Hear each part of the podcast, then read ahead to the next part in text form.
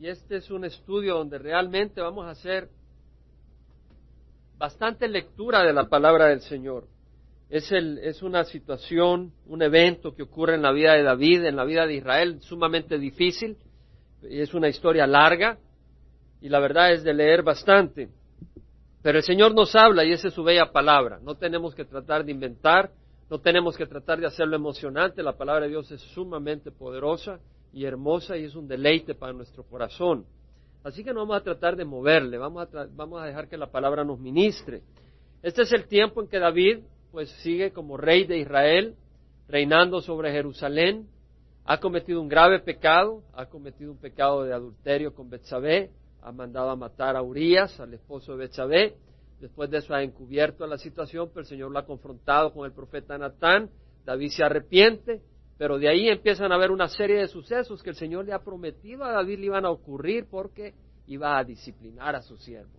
David va a traer disciplina, el Señor le va a traer disciplina a David para que David no vuelva por ese camino de distorsionado, ese camino de pecado, y a la vez iba a ser una oportunidad para que el Señor se glorifique con la humildad de David, porque a través de las pruebas que le vienen a David, David realmente muestra que es un siervo de Dios, porque él acepta la voluntad del Señor en medio de las pruebas.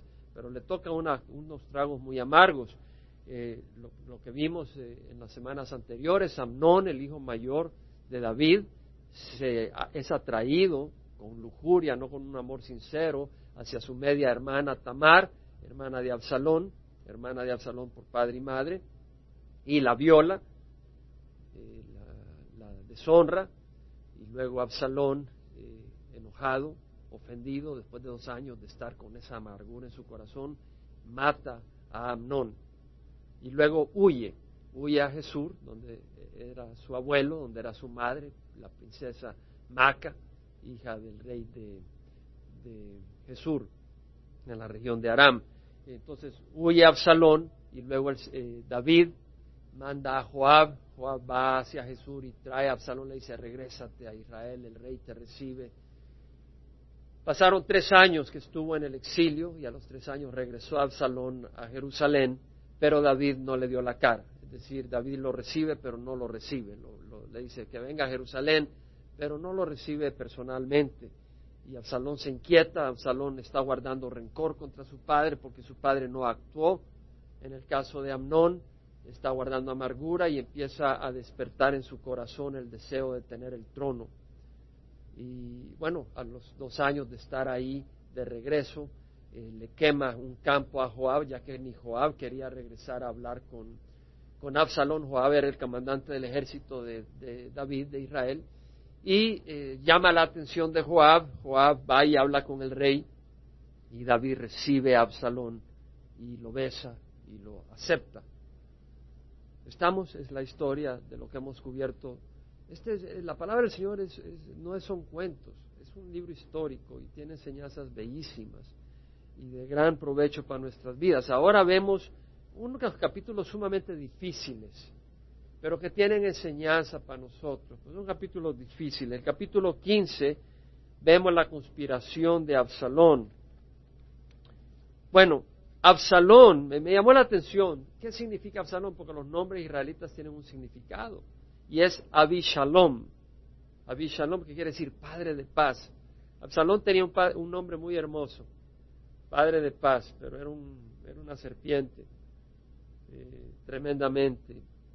Eh, vemos que Absalón en el capítulo 15 aconteció después de esto, es decir, Absalón está de regreso en Jerusalén, que se hizo de un carro y caballos y de cincuenta hombres que corrieran delante de él. Es decir, este príncipe, hijo de David, empieza a buscar la pompa, empieza a buscar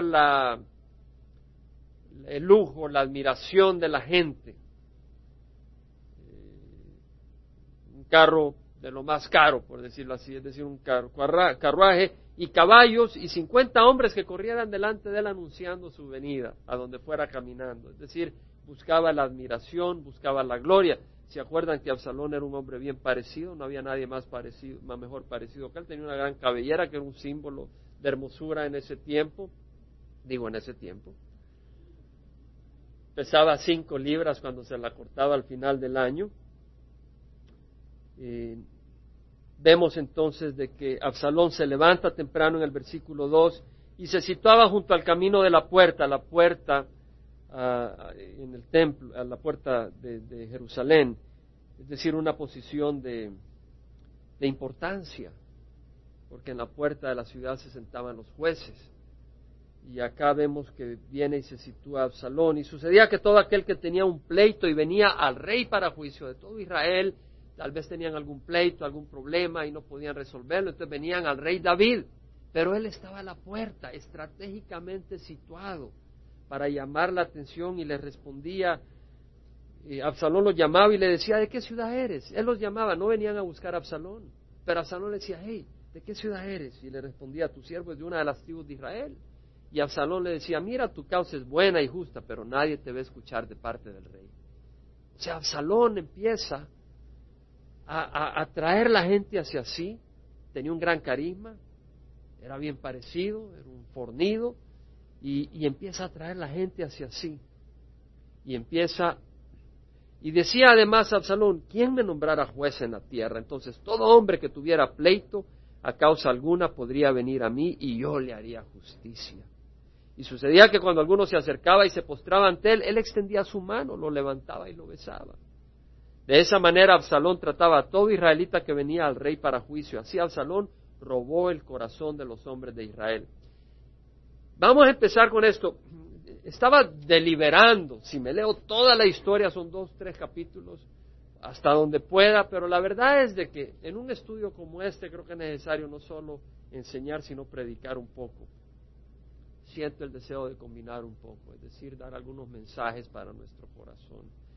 En, el primer versículo 1 al 6, yo los reúno en lo que llamo estrategia de un rebelde. Me acuerdo cuando recién venía del Salvador y estaba en Watkinsville, Georgia, había recibido al Señor y, llegaba a esa iglesia de Watkinsville y yo decía, yo soy rebelde. Pero yo le decía con gracia, y lo dije la primera vez, solo una vez lo dije.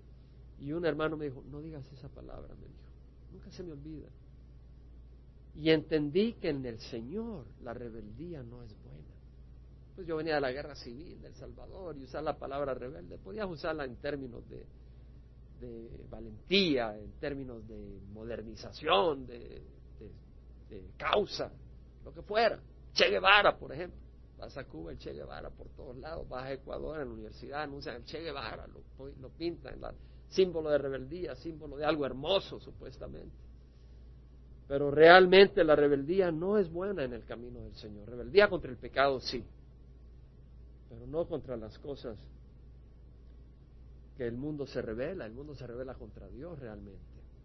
Entonces acá hay algo interesante porque vemos lo que yo llamo estrategia de un rebelde. En el versículo 1 a 2 vemos que lo que hace primero es alar a la gente que viene hacia el rey.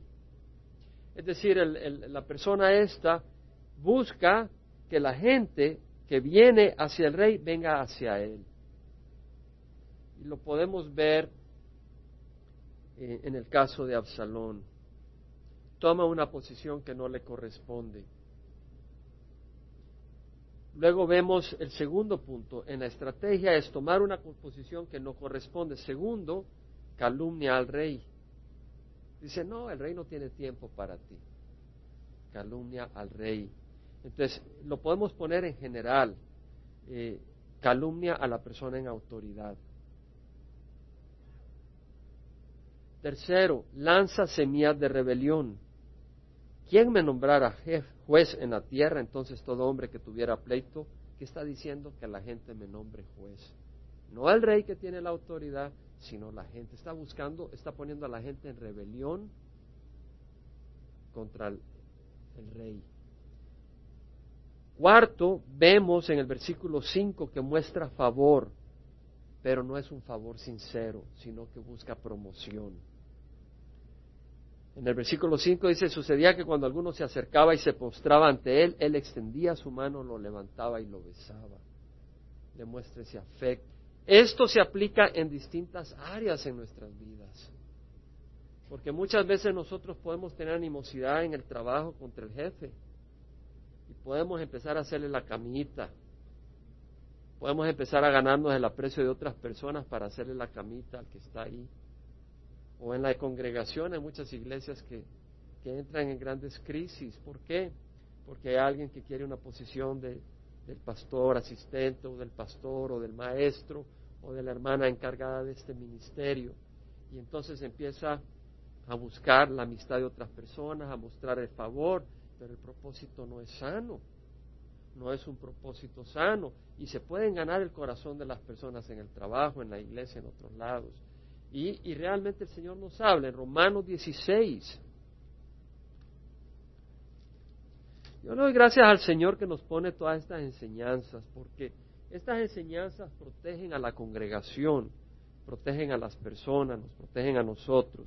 Romanos 16, 17 dice, os ruego hermanos que vigiléis a los que causan disensiones y tropiezos entre las, contra las enseñanzas que vosotros aprendisteis y que os apartéis de ellos. Hemos estado estudiando los miércoles sobre la humildad, ¿verdad? Puede que haya alguien, yo digo que no, pero puede que hubiera alguien, hablando en forma figurativa, ¿no? Que empezara a decir, no, esto de la humildad, que esto del otro, este, hablemos de algo que sea importante.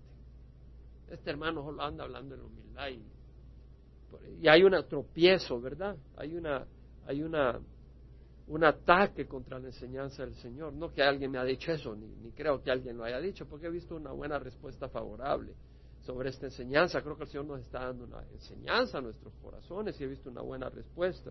Pero digo, esa es la manera de actuar del enemigo. Eh, dice, vigiléis a los que causan disensiones. La división es mala, la rebeldía es mala y la división es mala. Porque los tales son esclavos no de Cristo nuestro Señor, sino de sus propios apetitos, y por medio de palabras suaves y lisonjeras, Absalón usaba palabras suaves y lisonjeras, engañan los corazones de los ingenuos. Alguien me preguntaba, no sé si en, el, en, la montaña, ¿por qué nos llama el Señor ovejas? Digo, bueno, porque la oveja no se puede defender. Depende que la defiendan. Y nosotros dependemos del Señor que nos defiende. Cuando tú te tratas de defender contra los lobos, te hacen pedazos. Tienes que estar en las manos del Señor. Pero otro problema es que las ovejas son ingenuas. Dicen que cuando una oveja se avienta en un acantilado, hay malas demás detrás, de veras. Las ovejas son ingenuas y nosotros tenemos que tener los ojos en nuestro pastor, no en las demás ovejas, sino en el pastor, el Señor Jesucristo. Pero hay otro versículo, Tito 3, 10 al 11, lo puede tomar como referencia. Pablo le dice a Tito, al hombre que cause divisiones después de la primera y segunda amonestación, deséchalo, sabiendo que el tal es perverso y peca, habiéndose condenado a sí mismo. Una de las cosas que yo tengo en el corazón como pastor desde que el Señor me permitió trabajar en la obra del Señor en horas ha sido tener un ojo contra la división. Y cuando, cuando oigo que hay hermanos o hermanas que traen un espíritu divisivo, soy rápido en buscar confrontar a esa persona, primero en amor. Pero siempre estoy dispuesto a pelear a esa persona que se largue de la congregación si no hay arrepentimiento. Siempre. Y los ancianos entienden ese deseo que yo tengo en el corazón. hermanos, si ustedes saben que alguna persona que tiene un espíritu divisivo dentro de la congregación, hay que llevarla al arrepentimiento. Pero si no quiere arrepentimiento, hay que ofrecerle la puerta. Dice, hermano, qué bárbaro. ¿Tú harías algo distinto en tu hogar? ¿Que alguien venga a traer división de afuera? No. Hay que cuidar las ovejas contra los lobos. Hechos 20, 29 al 32. Pablo va hacia Jerusalén, pasa a Miletos, llama a los ancianos de la iglesia de Éfeso y hablando con ellos les dice, entre vosotros mismos se levantarán algunos hablando cosas perversas para arrastrar a los discípulos tras ellos. Bueno, lo tienen Hechos 20, 29, dice, sé después de mi partida vendrán lobos feroces entre vosotros que no perdonarán el rebaño y que entre vosotros mismos se levantarán algunos hablando cosas perversas. Entonces, Pablo le advierte a la iglesia que se van a levantar dentro de la misma iglesia personas que van a hablar cosas perversas para arrastrar a los discípulos tras ellos. Siempre he enfatizado yo, y, ustedes saben, hermanos, no pongan los ojos en el siervo que está predicando, pongan los ojos en el Señor. Y de veras se lo digo de corazón. Tenemos el ejemplo en Pedro. Cuando Pedro hizo milagros, el Señor hizo milagros sanando al cojo, y la gente puso los ojos en él y dijo, bueno, ¿y por qué ponen los ojos en mí si no soy yo? Es el Señor el que hace esto. Y tenemos que entender que yo agradezco cuando oran para que el Señor me use. Yo agradezco eso. Pero ¿saben qué? El Señor también quiere usar a todos ustedes.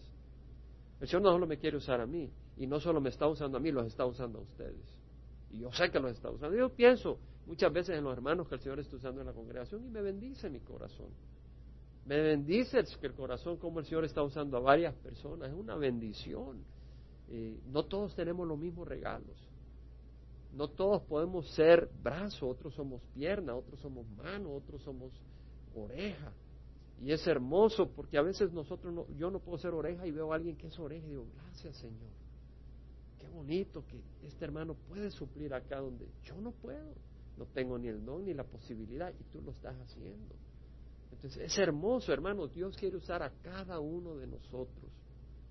Y tenemos, yo le pido que oren por mí, no dejen de orar por mí, hermano, porque el Señor eh, sabe que somos, pasamos por batallas difíciles y sé, hermanos, que el Señor quiere hacer grandes cosas. Cada uno de ustedes va a tener un enemigo formidable porque no tiene que ver con el don que Dios te ha dado, sino con el llamado. Y Dios te llama a ser parecido, al, creado, formado a la imagen de Jesucristo y hacer todo lo que Él quiere hacer a través tuya. Entonces Dios tiene un plan maravilloso a través de tu vida y hay un enemigo que te hace pensar, no, solo Chuck Smith tiene un gran llamado, solo Greg Laurie tiene un gran llamado. Y no es cierto, hermanos. Yo tengo un gran llamado, René tiene un gran llamado, Eva tiene un gran llamado, Marco tiene un gran llamado, cada uno de nosotros. Osvaldo tiene un gran llamado, todo depende si tienes fe para creerlo o si dices, eso no es para mí. Esa mentira viene de Satanás. No, no le creas a Satanás. Bueno, seguimos con la historia de Absalón. Vemos pues que Absalón se promueve.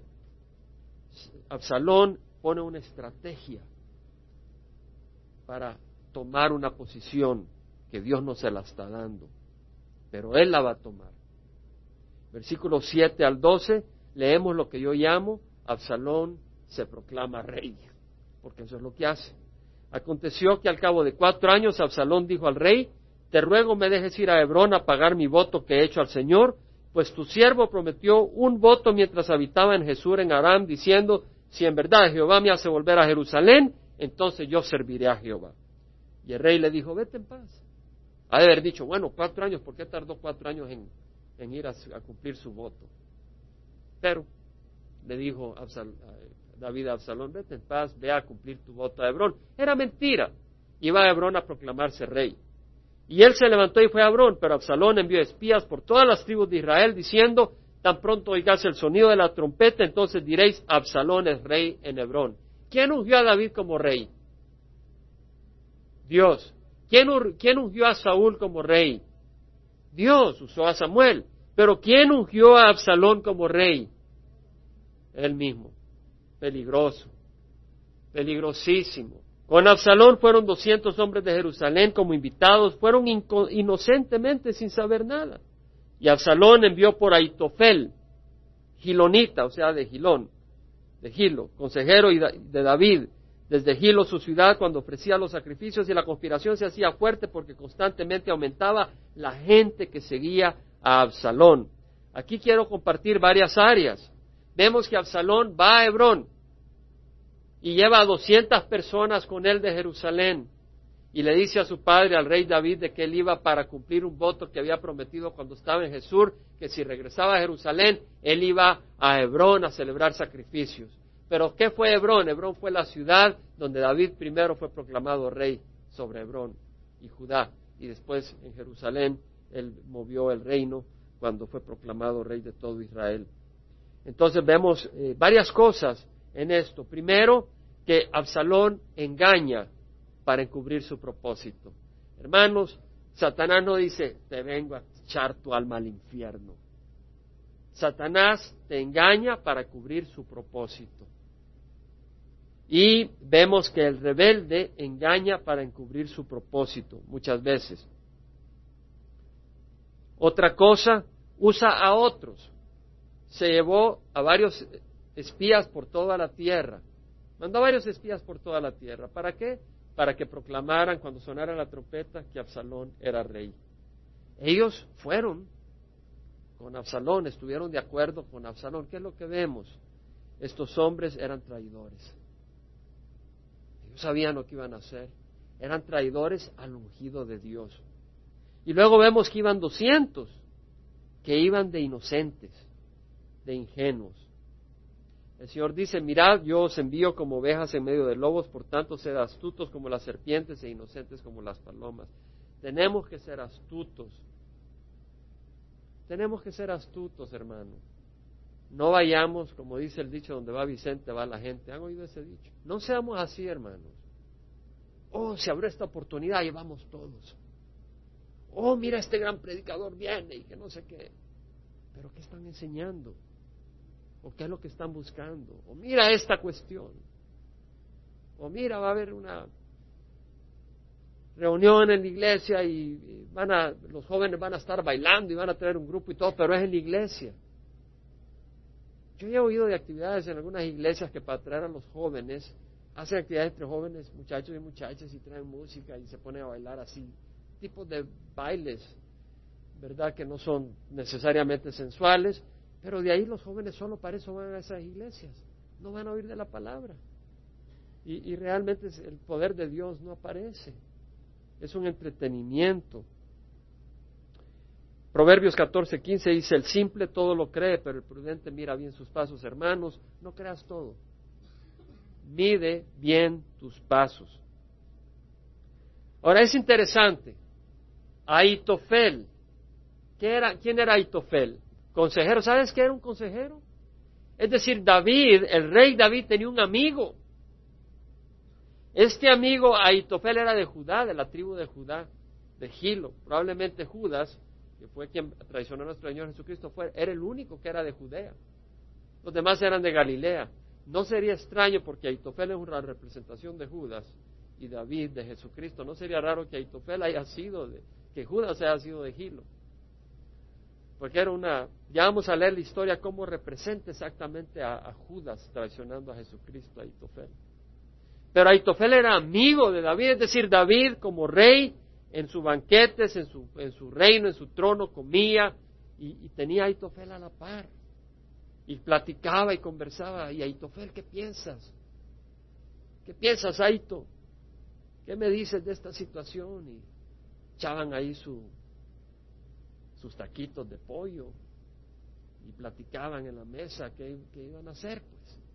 Y Aitofel le daba consejos y, y David llegó a, encariñarse de Aitofel, era su amigo, con quien hablaba esos momentos. A veces uno tiene decisiones difíciles y él como rey tenía decisiones difíciles y podía contar con Aitofel, era su amigo y platicaba con Aitofel y vemos de que Aitofel es a quien Satanás, ¿verdad?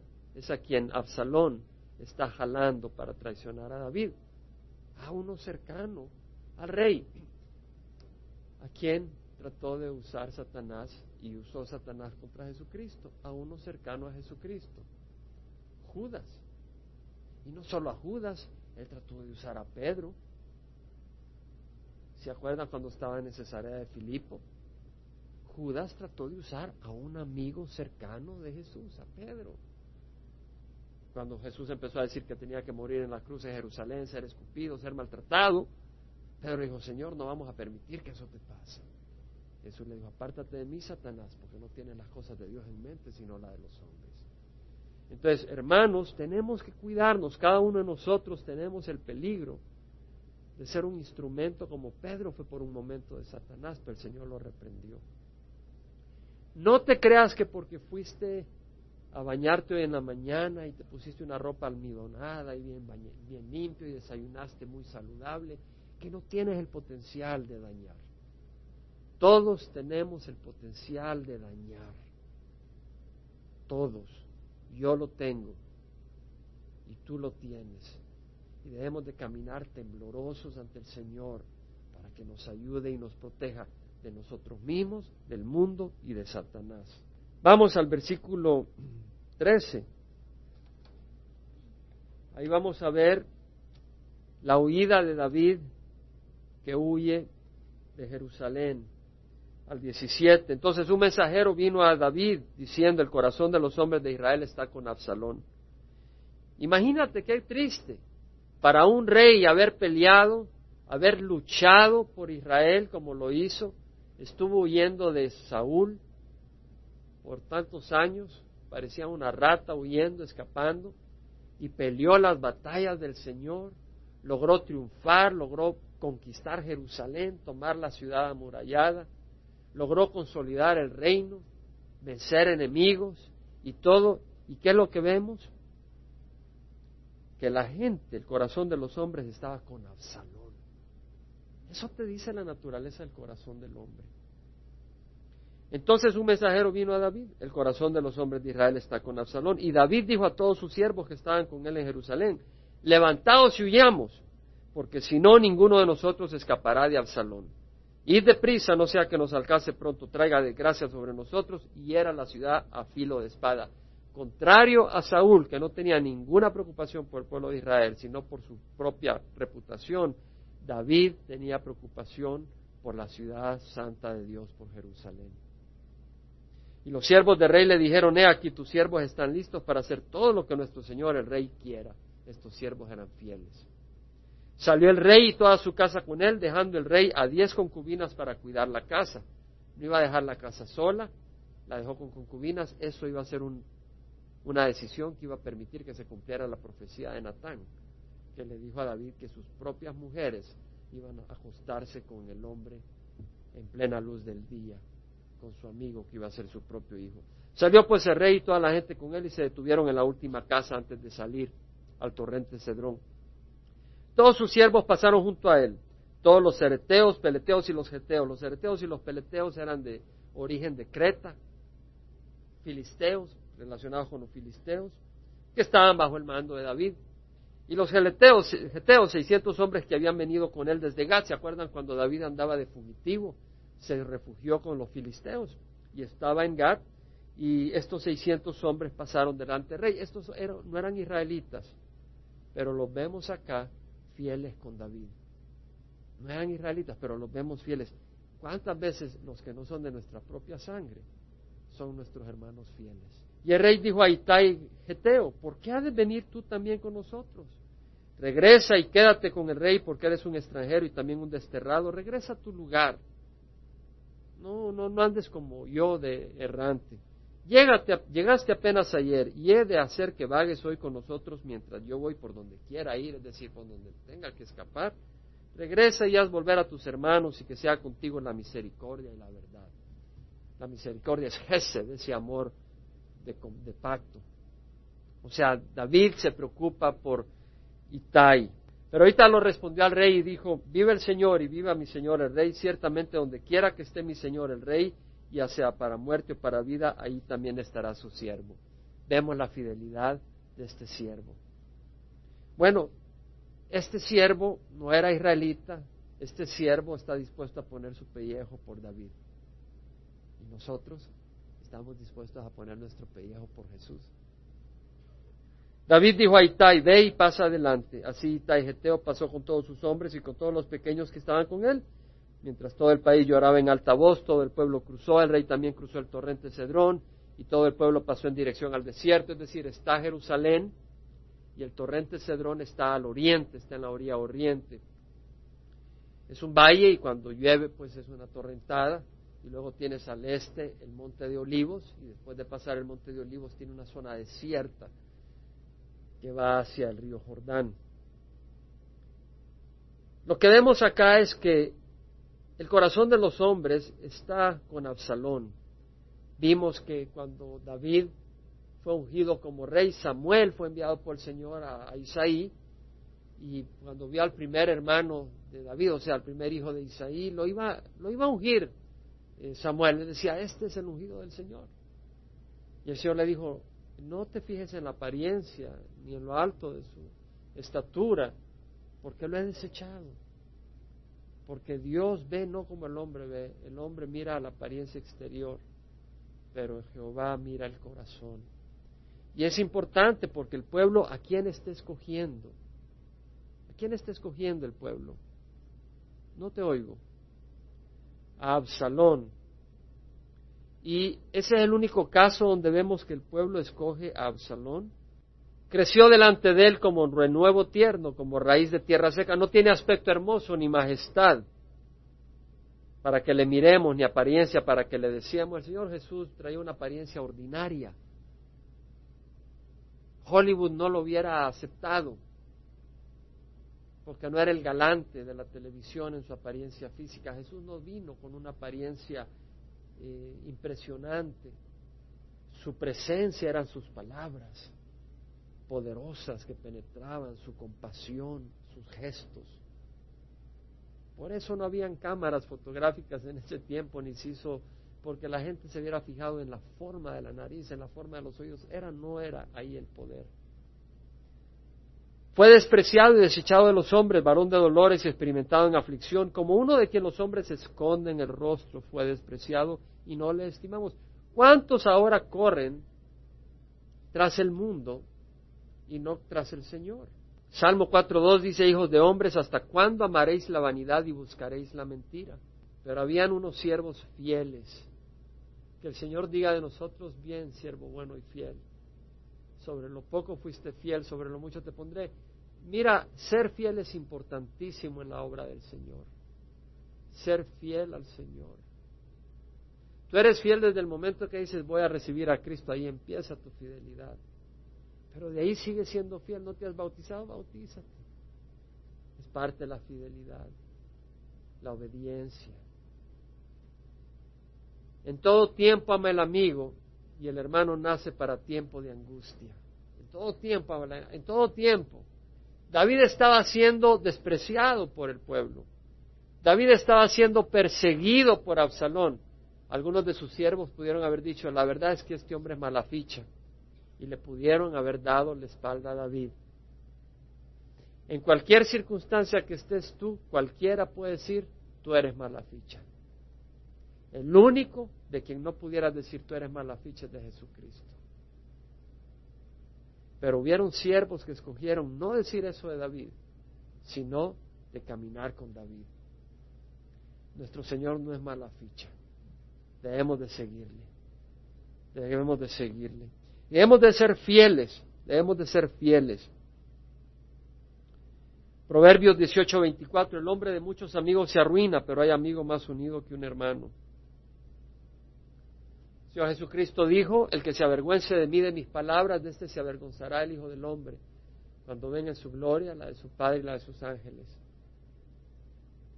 No nos avergoncemos del Señor y no nos avergoncemos de nuestros hermanos. Amén. No nos avergoncemos de nuestros hermanos. No, debemos de amar a nuestros hermanos. Oh, pero es que este hermano viene de no sé dónde. No, ama a tus hermanos. Debemos de amarnos y honrarnos unos a otros. En el nombre del Señor. Versículo 18. Ya leímos esto. Al 22, vamos a ver el 24. He aquí Sadoc. Vamos a terminar el 37, vamos a correr.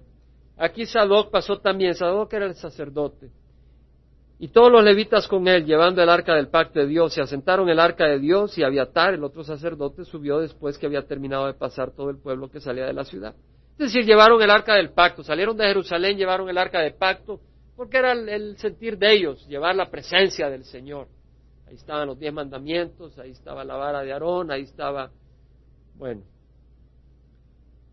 el rey dijo a Sadoc, haz volver el arca de Dios a la ciudad, que si hallo gracia ante los ojos del Señor me hará volver y me mostrará tanto el arca como su morada. Es decir, David está diciendo, hey, no necesitamos llevar al arca para que Dios me proteja. Sin necesidad del arca. Ahí hay unos que andan con sus talismanes, ¿no? Sus cruces. Yo no te estoy criticando si vas a una cruz. ¿Ok? Pero esa cruz no te va a proteger. Es el Espíritu de Dios el que te protege, no esa cruz. Esa cruz de oro o de plata no te va a proteger en lo absoluto. Es Cristo el que te va a proteger. Un pedazo de metal no te va a proteger. Fe en un pedazo de metal no te va a proteger. Fe en Jesucristo te va a proteger. Cristo es poderoso.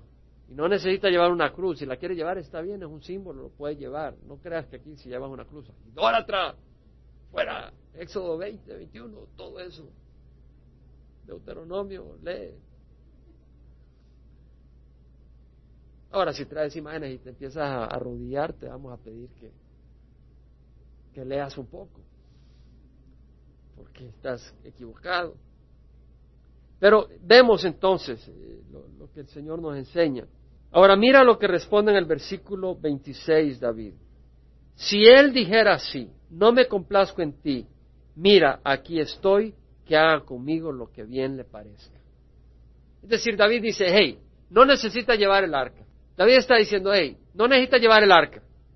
La vamos a dejar en Jerusalén, es más, si la llevamos hasta él, puede haber problemas y como cuando ocurría con los filisteos que llevaron el arca. Déjala acá en Jerusalén. Si Dios quiere, Él me regresa a Jerusalén. Y si Dios no quiere, que se haga su voluntad.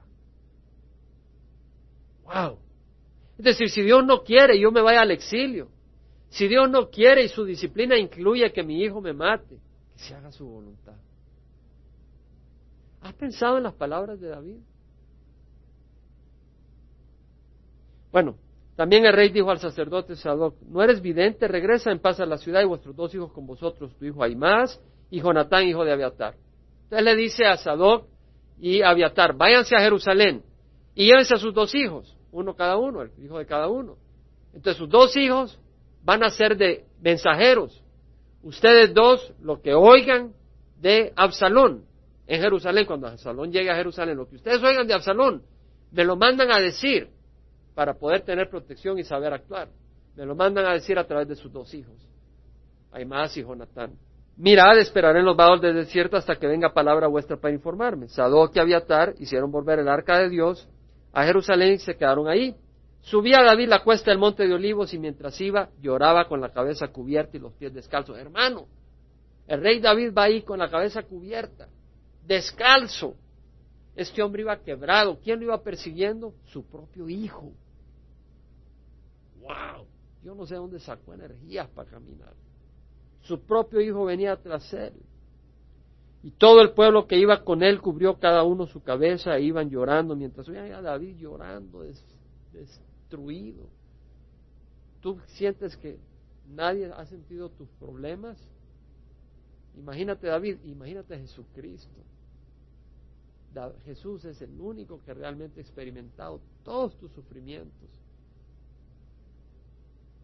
Alguien dio aviso a David diciendo, Aitofel está entre los conspiradores con Absalón. Y David dijo, oh Señor, te ruego haz necio el consejo de Aitofel. Su amigo, su hijo lo traiciona y su amigo cercano le da la espalda. Sucedió que mientras David se acercaba a la cumbre donde se adoraba a Dios, he aquí Usai Arquita salió a su encuentro con su manto desgarrado y polvo sobre la cabeza. Usai era uno de sus amigos fieles y sale al encuentro de David David le dice, si pasas conmigo me serás una carga, es decir, Usai ya estás un poco mayor y vas a ser carga para mí, no vengas conmigo. Pero si regresas a la ciudad y dices al salón, seré tu siervo, rey, como en el pasado he sido siervo de tu padre, así ahora seré tu siervo, entonces harás nulo el consejo de Aitofel en favor mío. Es decir, David le dice, ¿sabes qué? Aitofel, mi consejero, mi gran amigo, se me dio la espalda y ahora está aconsejando a Absalón. Yo necesito a alguien que anule el consejo de Aitofel. Así que le dice a Usai, tú ve a Jerusalén y dile a, dile a Absalón, yo voy a ser tu consejero también. Y le metes gato por liebre. O sea, le metes trampa para que, para que fracase. Y no están ahí contigo Sadoc y Abiatar los sacerdotes. Por tanto, todo lo que oigas de la casa del rey lo comunicarás a los sacerdotes Sadoc y Abiatar. Entonces le dice, le dice, uh, le dice a Usai, hey, tú, como vas a estar de consejero de Absalón, Tú le avisas a Abiatar y a Sadoc lo que escuchas y ellos le van a decir a sus hijos y sus hijos me van a venir a avisar. Y aquí sus dos hijos están ahí con ellos, hay más hijos de Sadoc y Jonatán, hijo de Abiatar, y por medio de ellos me comunicarás todo lo que oigas. Usai, amigo de David, entró en la ciudad cuando Absalón entraba en Jerusalén. Es decir, cabal en el momento, todo en el tiempo. Pero voy a cerrar entonces con este pensamiento, sin alargarme más, vamos a cerrar el capítulo 15. Agarra el versículo 26. El versículo 26 nos da luz sobre el carácter y el corazón de David. Mira, aquí estoy, que haga conmigo lo que bien le parezca. Wow. Eso es profundo. Eso es profundo. Tal vez tú estás en una crisis y esto y el otro y dices, Señor, ¿por qué? ¿Por cuánto? ¿Qué? ¿Quieres tener el corazón de David? mira y que haga conmigo lo que le parezca. Si me quita de Jerusalén, gloria a Dios. Si me trae de regreso a Jerusalén, gloria a Dios. Si mi hijo me, corta la nuca, glorifícate, Señor. Wow. Da una fidelidad hacia Dios increíble. ¿Qué era lo que estaba abrazando David en esta crisis? A Dios. Dijo, no me importa el reino, no me importa nada, que se haga su voluntad. ¿Qué dijo Jesús en Getsemaní? No mi voluntad, no mi voluntad, sino la tuya. Y hay una área, versículos que he memorizado, porque he estado ahí, y hay unos versículos que te quiero compartir en Habacuc, capítulo 3, del 17 al 19, y estos versículos me bendicen y te van a bendecir a ti si pones atención. Y he estado en, situaciones, en momentos en mi vida en que digo, Señor, esto apesta. Esto no lo entiendo. ¿Por qué? Lo he estado antes de conocer al Señor, pero después de conocer al Señor he estado en esas circunstancias. Habacuc era un siervo de Dios. ¿Y sabes dónde hay consuelo? En el Señor. Mira lo que dice. Aunque la higuera no eche brotes. Es decir, ahí no habían naranjas en ese tiempo, no habían mangos, papayas. La higuera era el fruto y los viños, las viñeras, viñedos, perdón, las uvas, los dos frutos principales, la, la higuera y los viñedos. Aunque la higuera no eche brotes, es decir, que no haya fruto sobre la mesa. Imagínate que no haya fruto por un tiempo, que no puedas comer fruta para nada. Aunque la higuera no eche brotes, ni haya fruto en las viñas, no haya uva. Ahí no había soda, no había seven up, había juguito de uva. Era lo que bebías aunque no haya jugo de uva, aunque no haya vinagre para echar el pan, agarrabas el pan y no, había salsa de tomate y otras cosas, agarrabas el vinagre. Algunos restaurantes italianos te hacen eso, te, ponen un platito con aceite de oliva y con vinagre. Tú agarras el pan calientito y lo pones en el aceite, en el vinagre, y es sabrosísimo. Ya se me aguó la boca. Pero dice Habacuc, aunque no eche fruto, aunque la higuera no eche brotes ni haya fruto en las viñas, aunque falte el producto del olivo. ¿Cuál es el producto del olivo? El aceite. ¿Para qué se usaba? Para la luz. Es decir, aunque no haya luz en las casas, aunque no haya ni para luz, ¿para qué se usaba el aceite? Para ungir cuando te golpeabas en las heridas, aunque no haya medicina, ¿para qué se usaba? Para cocinar los cakes de harina, aunque no pueda ni tener aceite para cocinar, no te... Es más, aunque no haya comida, dice, aunque falte el producto del olivo y los campos no produzcan alimento, aunque falten las ovejas del aprisco, es decir, aunque no tenga ni cubierta para mi cuerpo en el invierno, la lana, aunque no haya leche, aunque falten las ovejas del aprisco y no haya vacas en los establos, es decir, no haya carne, no haya comida, no haya comida, no haya luz, no haya electricidad, tenga hambre, tenga frío, con todo yo me alegraré Jehová. No dice con todo yo aguantaré. No dice con todo yo sufriré porque concentraré mi mente en el Señor. No, yo me alegraré en Jehová y me regocijaré en Dios de mi salvación. Jehová Dios es mi fortaleza. Él ha hecho mis pies como los de las siervas y por las alturas me hace caminar.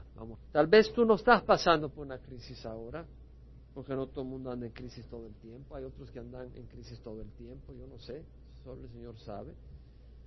Pero te digo una cosa, cualquiera sea tu situación, yo hoy te animo a que te alegres en el Señor. Con todo esto, yo me alegro en Jehová. Cierra los ojos.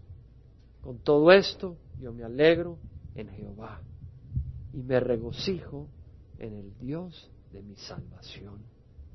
Jehová Dios es mi fortaleza.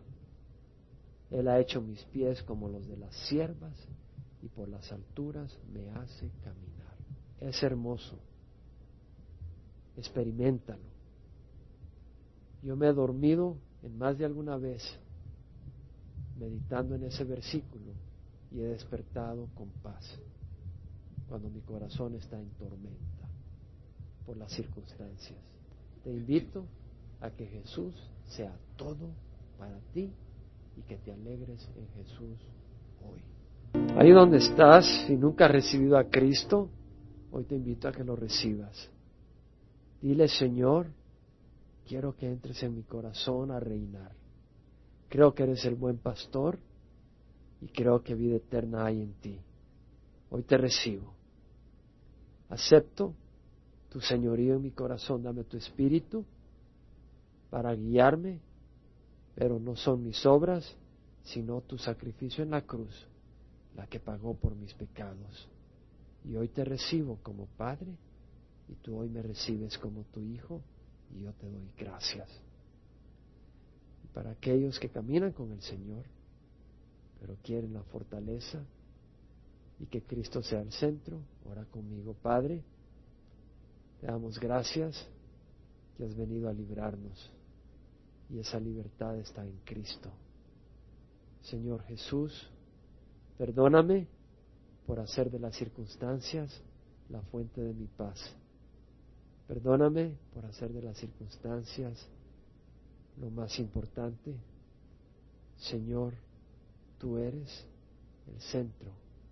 Ayúdame a honrarte y a gozarme y a deleitarme en ti y no en las circunstancias.